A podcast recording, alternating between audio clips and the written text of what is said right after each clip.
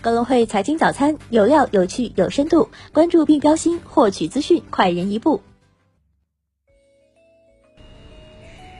各位听众朋友，早上好！今天是二零一九年八月二号，星期五，我是主播荣熙。接下来，让我们一起来看看今天有哪些财经资讯值得大家关注吧。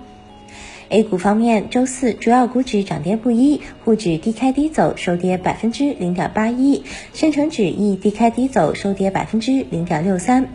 创业板收涨百分之零点二二，两市成交额逾三千四百亿，北上资金净流出七点三亿。盘面上，市场热点多数回调，黄金概念板块全天弱势，大跌居前。银泰资源、元成黄金跌逾百分之六。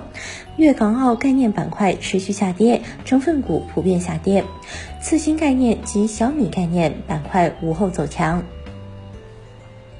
科创板方面，周四科创板二十五股则全线上涨，成交两百九十点八亿元，相较周三的二百四十三亿元有明显增加。二十五只个股的平均静态市盈率高达百分之一百四十七点七倍。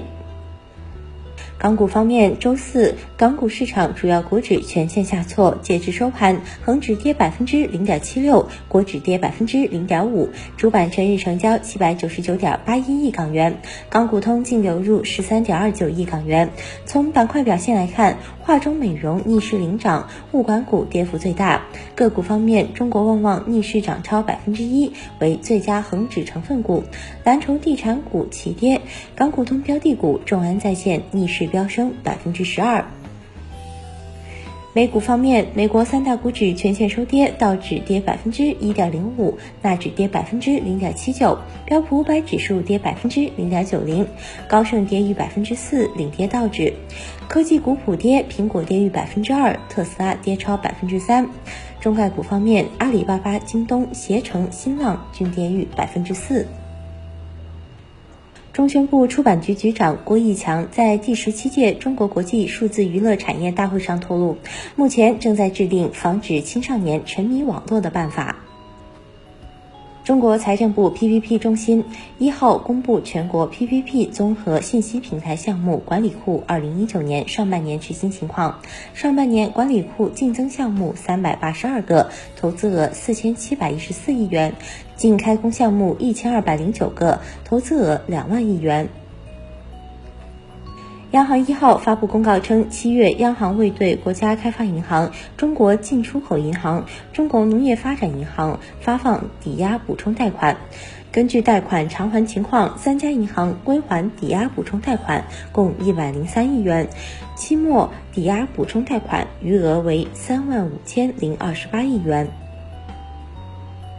针对中国是否会跟进美联储降息，中国人民银行货币政策司司长孙国峰表示，下一阶段人民银行将实施稳健的货币政策，密切监测国内外经济金融形势的变化，根据中国的经济形势、价格变化，及时进行预调微调，保持市场流动性合理充裕，保持利率水平合理稳定。今日头条、抖音母公司字节跳动旗下微信公众号“字节跳动招聘”发布招聘消息，披露了字节跳动搜索团队的信息。对此，字节跳动表示，搜索产品已经上线，用户可以通过今日头条上面的搜索框进行试用。大族激光发布公告，公司董事长近期在回应相关媒体过程中，因情绪激动发表了不当言论，本公司及相关当事人对此深表歉意。近日，有网友反映哈罗出行顺风车出现未出行订单先结束，车费进入车主账户的情况。对此，哈罗出行回应称，顺风车诈骗案属实，平台已确认封禁超两千个违规账户。针对互联网上裁员传言，思科方面回应称，我们在重新调整团队的过程中，会与受影响的员工紧密沟通，帮助他们在科思当前空缺的各种职位中优先找到合适的岗位。